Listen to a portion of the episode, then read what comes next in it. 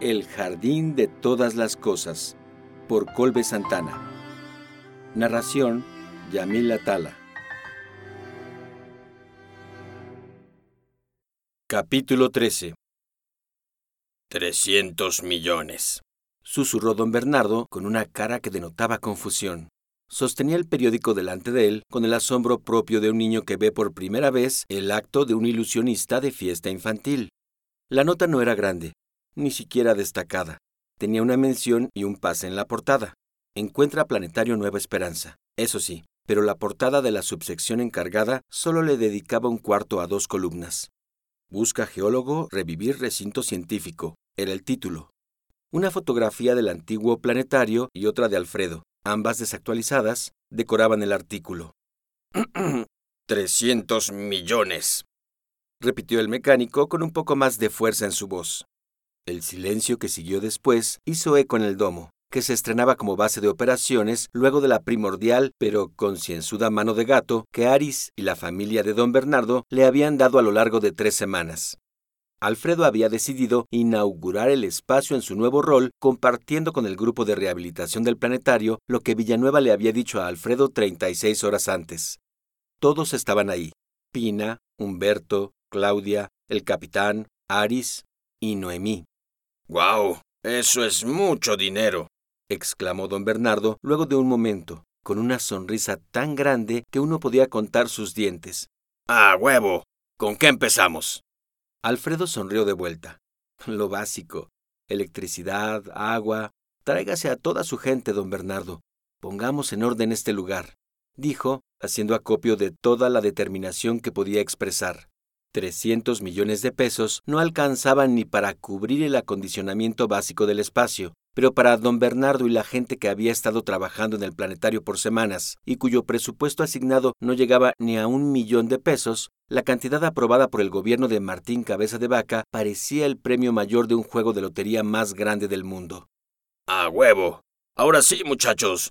Vamos a empezar a ver cambios de verdad en nuestro planetario. Don Bernardo empezó a aplaudir y su GRP le siguió con el entusiasmo que un grupo de seis personas podía proyectar. Esperen, esperen, intervino Noemí, caminando al frente del grupo. Antes de cantar victoria, necesitamos asignar apropiadamente el dinero. Aún con favores y todo, tenemos que llevar un registro estricto de cada centavo. Aunque el gobierno aprobó el presupuesto, no es como que nos haya dado un cofre con monedas de oro. Tenemos permiso para decidir sobre el espacio en un comodato, pero el dinero viene de un fideicomiso operado por un consejo especial. Ellos son los encargados de darnos esos recursos, pero por asuntos de transparencia, dijo haciendo las comillas aéreas, solo una vez que comprobemos con papelito lo que gastamos. No entiendo, dijo Aris. ¿Para que nos den el dinero necesitamos comprobar que lo gastamos?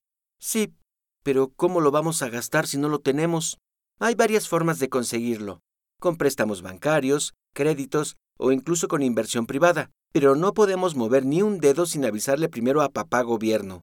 Además, tenemos que comprobar con precisión aquellos gastos que puedan exentarse de impuestos.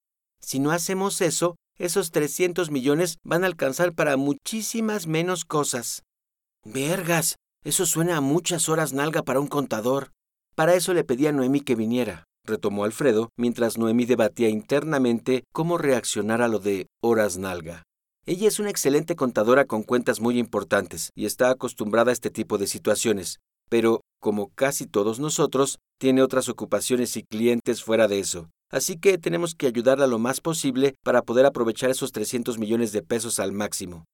Además, continuó Noemí, creo que no han tomado en cuenta que, sí, hay un presupuesto asignado, pero el tiempo que les dieron para levantar todo se ha reducido drásticamente. Estamos hablando de que en seis meses, sí o sí, el planetario tiene que estar abierto al público. Ni siquiera tienen acervo. Eso no importa, dijo don Bernardo, mostrando orgulloso la nota periodística a Noemí, como si ésta no la hubiera visto ya. Con el profesor aquí podemos lograrlo. Podemos hacer lo que sea. Tengo un montón de rocas y meteoritos en casa, no es una gran colección, pero creo que puede ser suficiente para una exhibición al menos. Solo tengo que decirle a un amigo en Dinamarca que las mande para acá. Ve, dijo don Bernardo, sus ojos tan iluminados que alumbraban todo el lugar. Ahí está, dijo con seguridad el mecánico. Eso solo alcanza para una sala, insistió Noemí, no buscando desanimar a la gente, sino apelar a su razonamiento más práctico. No es suficiente. Da lo mismo si lo exhiben aquí o en un tianguis. Señorita, ah, como yo lo veo, tenemos más ahorita de lo que no teníamos antes, y tenemos menos de lo que teníamos más, y lo que ahora tenemos más, bien usado, vale más de lo que ahora tenemos menos, que valía madres, porque no teníamos lo que lo hacía valer, ¿no? Alfredo intentó hacer sentido de lo que decía don Bernardo, pero habría tenido mejor suerte formulando una hipótesis para el súbito cambio de brillo de CAF. Sin embargo, el optimismo, más bien inocencia, del jefe del GRP era contagioso y por los próximos meses necesario. Exacto, esa es la actitud. Eso es todo. Voy a hablarle a mi gente. Conocemos plomeros, electricistas, albañiles. Hasta tenemos un transportista que nos puede servir para traer meteoritos, ¿verdad, Pina? Pina asintió. Ustedes hagan lo que diga el profesor y yo voy a ir a buscarlos. Señor Pérez, dijo Noemí, recuerde que todos los gastos deben ser comprobables. No se preocupe, señorita. Les diré que traigan para hacer nota y todo. Eso no será sufi. Sin esperar respuesta, el mecánico automotriz le dio un beso a su mujer, le dio el periódico a Aris y se encaminó a la salida del domo. Vengo como en dos horas máximo. No inauguren el planetario sin mí, ¿eh? Noemí soltó un suspiro pesado. Entonces, ¿cuál es el plan, señor director? preguntó Aris. Alfredo miró hacia arriba, como si en aquel techo esférico todavía pudieran verse las estrellas. Creo que la prioridad es el jardín central y las salas adyacentes al domo. Podemos hacer una exhibición básica del sistema solar en donde estaba lo de telefonía, y para la parte donde estaban los carros podríamos... Me refiero a ahorita, señor, interrumpió el barbón. ¿Qué hacemos ahorita, hoy, ya mismo? Ah, eh, tú y Humberto pónganse a limpiar la parte de los teléfonos. Claudia y Pina, por favor, pongan los focos que faltan en la entrada y el jardín. Si necesitan ayuda con los cables, me dicen. Sarna, dijo Aris, y junto con la familia de don Bernardo, se puso en marcha. Alfredo, llamó Noemi a su hermano mayor como si se tratara de su hija. Escúchame. Señor, interrumpió el capitán, su mirada seria. Mis muchachos ya están buscando a los responsables de los regalitos. ¿Cuáles regalitos? preguntó Alfredo. Las montañas de caca que aparecen de vez en cuando en las inmediaciones del domo. Ah, claro. En cuanto sepamos quién fue, le pondremos una tunda, señor. Sí. ¿Qué? No, no, no, no, no, no. Nada de tundas. Entonces, ¿qué quiere que hagamos con ellos? Solo... Alfredo no supo cómo proceder en esa situación, inédita en su carrera como administrador de museos. No sé. Solo pídanles que dejen de robarse los focos y defecar en el planetario. Pídanselos amablemente. El capitán alzó una ceja, perplejo. Eso no será suficiente, señor, pero como usted diga. El capitán se despidió con un saludo militar y salió del domo, dejando a Alfredo y a su hermana solos. Alfredo, escúchame, repitió Noemí, mientras Alfredo se ponía un cinturón de herramientas y unos guantes de piel para trabajo rudo. Voy a ir con los muchachos, Noemí. Muchas gracias por venir. ¿Te veo en la noche? No, primero escúchame. Si es sobre el dinero, tú revisa las opciones y dímelas más tarde. Ahorita tenemos que... Alfredo.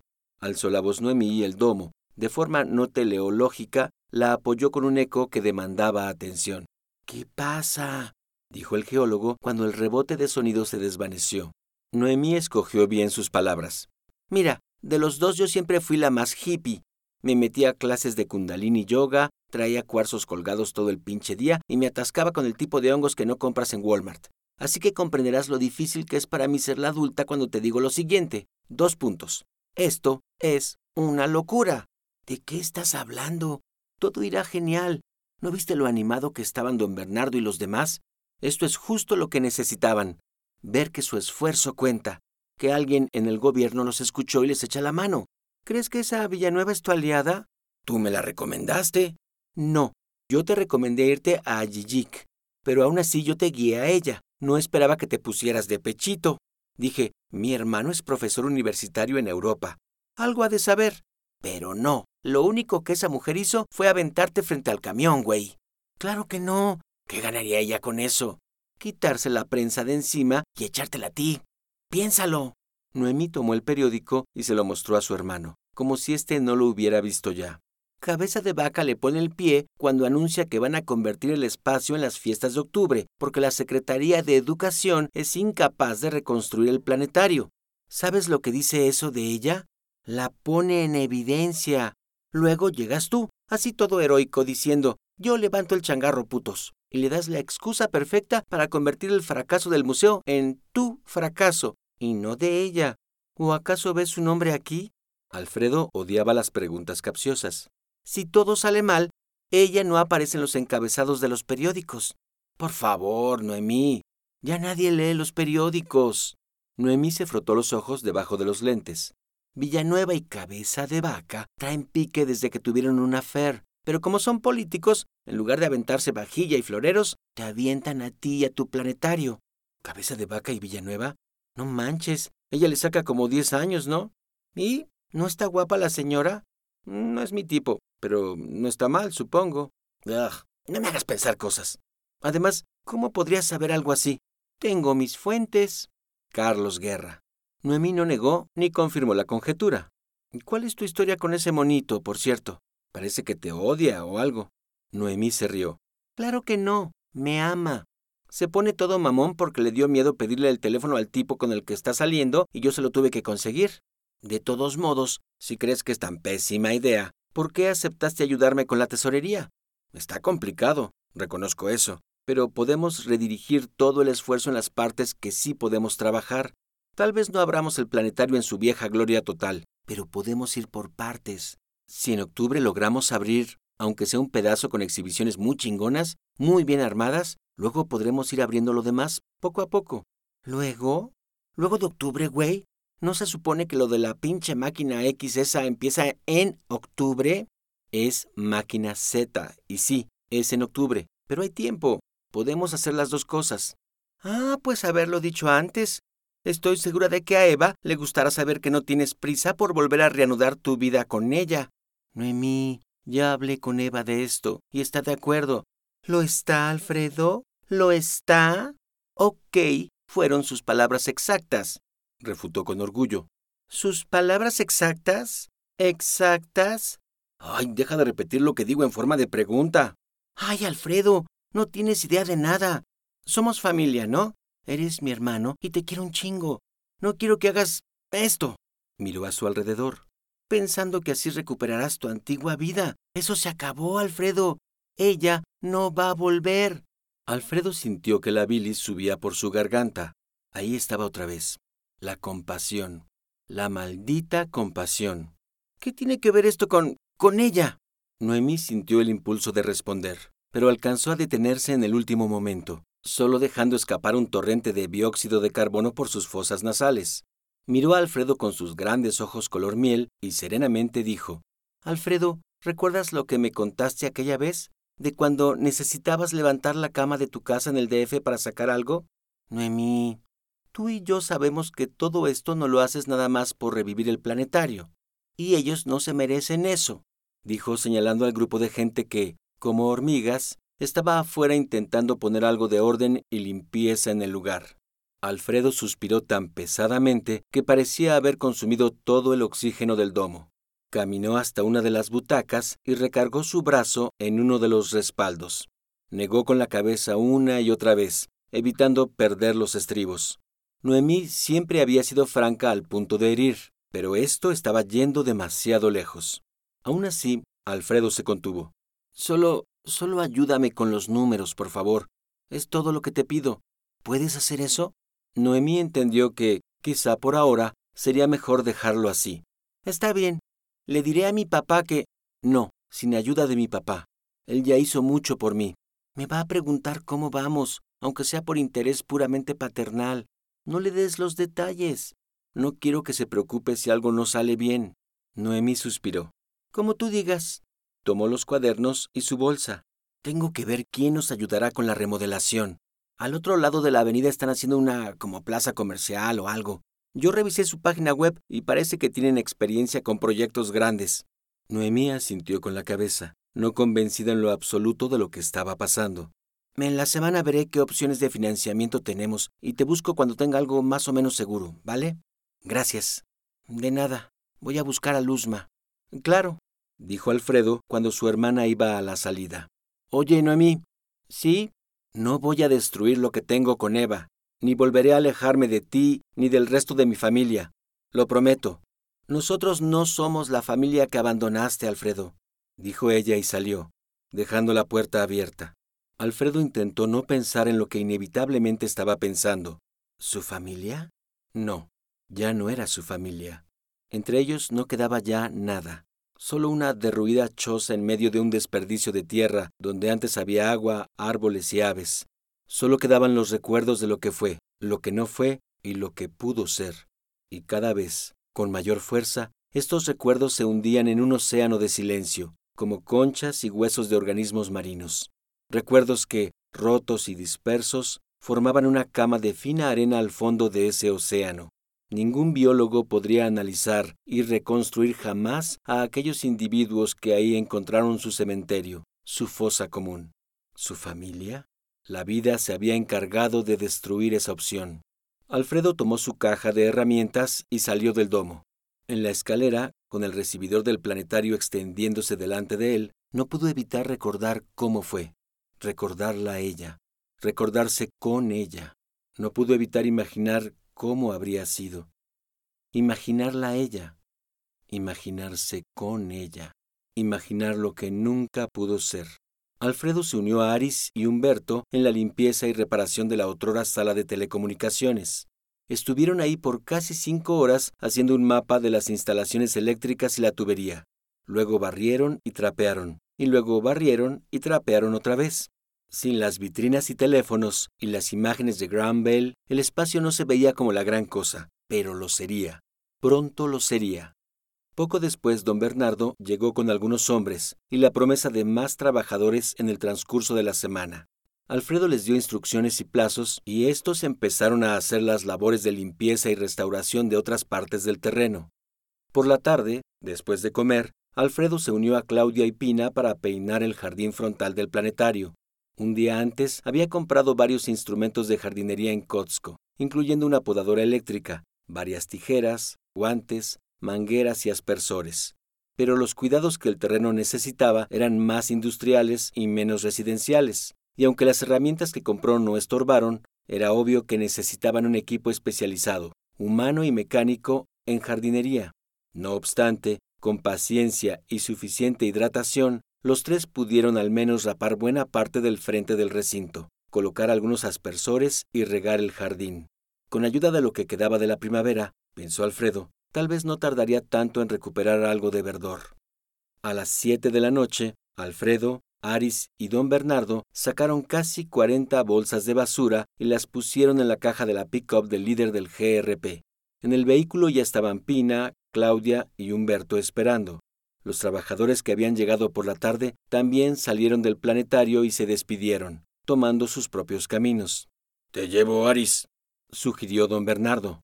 Sí, gracias, señor. Aunque ya casi oscurecía, todavía se escuchaban las instrucciones y cantos del capitán dirigiendo al escuadrón héroes en combate simulado. Bola de ñoños, dijo Aris mientras se subía a la caja de la camioneta. Usted, profesor, ¿cómo se va para su casa? Ahorita pido un taxi. Nada más iré por Eva y mi sobrina. Debe seguir con los muchachos del capitán. Perfecto. Hasta mañana. Hasta mañana. Alfredo vio la camioneta arrancar y de nuevo se metió al planetario encendió los focos de la entrada y luego siguió por uno de los jardines laterales hasta un patio amplio, con túneles y escondites, y vestido en sus paredes por estructuras de metal corroído. Ahí entrenaba ese día el escuadrón. Vio a doce o trece de los chicos corriendo y entrenando maniobras de escape. ¡Hey! Escuchó detrás de él. Era Eva. Llevaba su mochila al hombro y su cámara Nikon colgada al cuello. Aunque la islandesa había estado grabando entrevistas desde temprano en el planetario, Alfredo se dio cuenta solo entonces de que realmente no la había visto en todo el día. Luzma la acompañaba, ayudándola con el tripié. Te estaba buscando. ¿Cómo te fue? Bien, bien, contestó. Sí, no se desilusionaron con la noticia por lo que vi. No, no, no, no, al contrario. Don Bernardo se emocionó aún más. Ya empezó a traer a su ejército de trabajadores, ahora que tenemos con qué pagarles. Sí, los vi.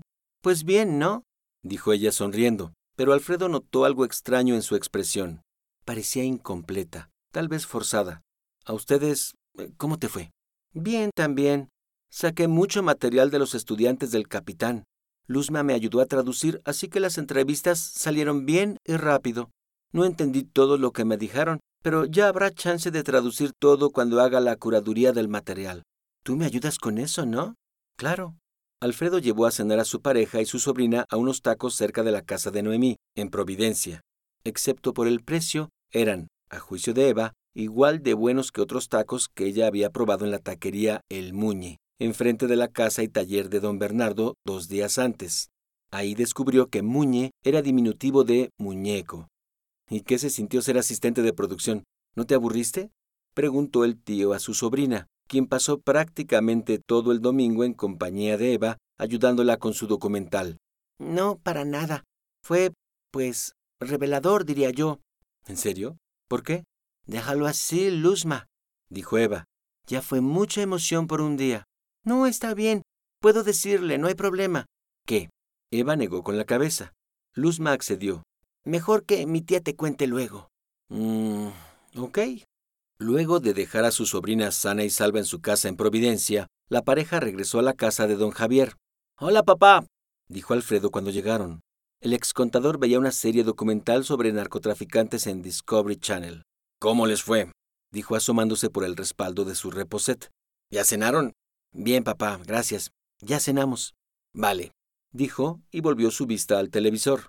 Igual, si quieren algo, Chayo dejó comida en el refri. Gracias, contestó Eva. En su habitación, la islandesa decidió tomar una ducha y Alfredo revisó el croquis del planetario para decidir cuáles serían las partes que valía la pena priorizar.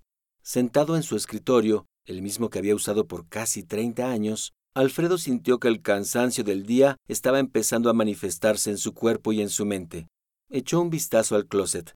Las cajas de sus juguetes, sus videojuegos y su telescopio estaban ahí. También estaban las dos cajas de zapatos envueltas en cinta canela. Las palabras de Noemí no lo habían dejado indiferente, descubrió. Alfredo sintió la necesidad de levantarse y tomarlas en sus manos. No abrirlas. No. ¿Para qué? pero al menos tocarlas, que supieran que él seguía ahí y reconocía su existencia. ¿Quién sabe? Tal vez si las tocaba, si sentía la velluda textura del cartón debajo de sus dedos, tal vez se animaría a abrir una. Tal vez. Solo un parpadeo. Alfredo, dijo Eva entrando en la habitación, vestida con jeans y playera y secándose el cabello con una toalla. Dime, cielo, si tuvieras a alguien más o si te enamoraras de alguien más, ¿me lo dirías? Alfredo sintió un pellizco en la base de la nuca. La imagen de una sonrisa, ojos miel y cabello negro se formó en su cabeza. Se sintió como atrapado en el acto. ¿Por qué lo preguntas? Solo contéstame. ¿Me lo dirías? No creo que encuentre a nadie como tú, dijo Alfredo, y notó que Eva lo miraba con suficiente seriedad como para aceptar respuestas de catálogo. Pero si por alguna extraña razón sucediera, sí, te lo diría. ¿Lo juras? Eva, ¿Qué pasa? La islandesa se sentó en la orilla de la cama, su rostro una madeja de confusión. No tienes idea de la clase de historias que tienen todos esos muchachos. Cada uno da para una película por sí mismo. Sacó su cámara y empezó a recorrer el carrete virtual. Noemí me va a matar. Las cosas que nos dijeron. No sé si era apropiado para Luzma. ¿Por qué? Hay un chico, Dragón le dicen, que quiere ser ingeniero en mecatrónica pero parece que la escuela pública a la que va es muy inconsistente con sus profesores. A veces no van o a veces van borrachos. También hay otro chico, Memo, que muy cándidamente nos dijo que de no ser por el escuadrón estaría prostituyéndose otra vez. Solo tiene dieciséis años, Alfie. Dieciséis. Y está también Gaby. Lo que le hizo su papá a su familia Dice que solo entre hombres puedes aprender a defenderte de los hombres. Eva miraba las imágenes de sus entrevistados en la pantalla de su Nikon. Las historias detrás de esas caras todavía de niños. Era demasiado. Todos vienen de familias rotas, devastadas por mentiras y engaños y violencia.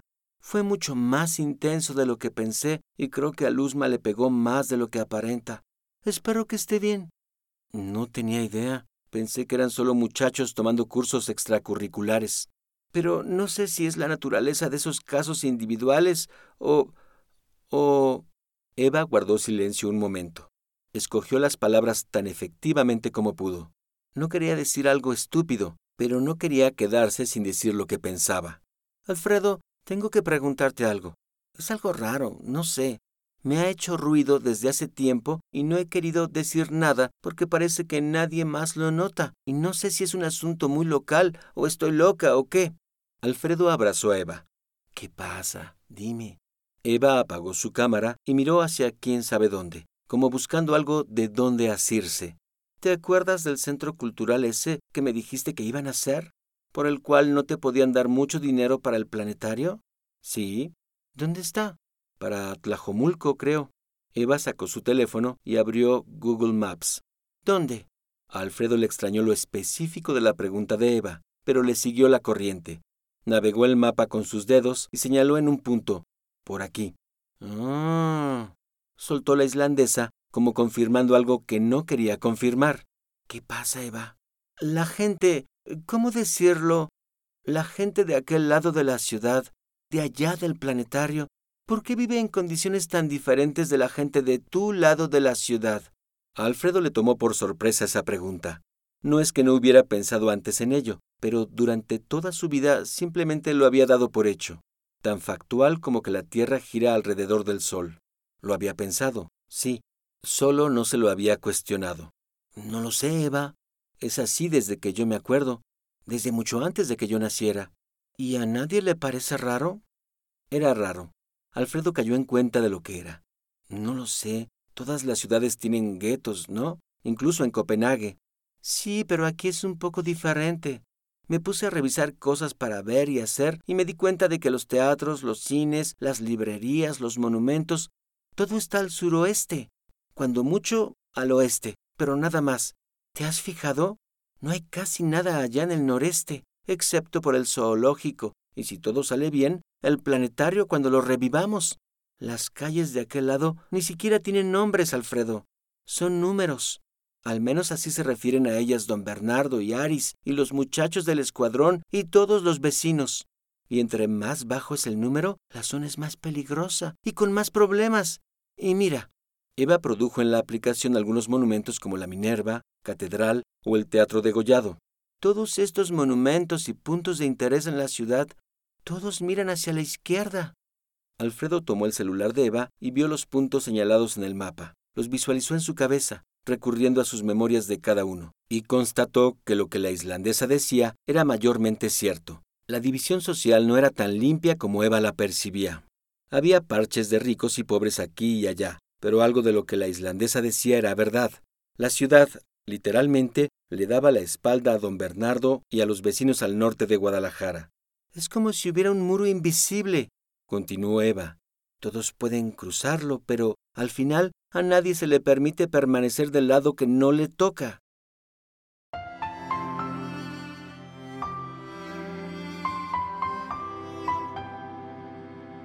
Si disfrutaste de este episodio, hay muchas formas en que puedes apoyar este proyecto. Puedes calificarlo y dejar tu opinión en iTunes, YouTube o donde sea que lo hayas escuchado. Puedes compartirlo en redes sociales con tus amigos. Puedes discutirlo en tu blog o en tu propio podcast. Y por supuesto, puedes apoyarlo directamente comprando El Jardín de Todas las Cosas en formato digital o impreso a través de Amazon. Muchas gracias por escuchar. Este proyecto no podría existir sin gente como tú.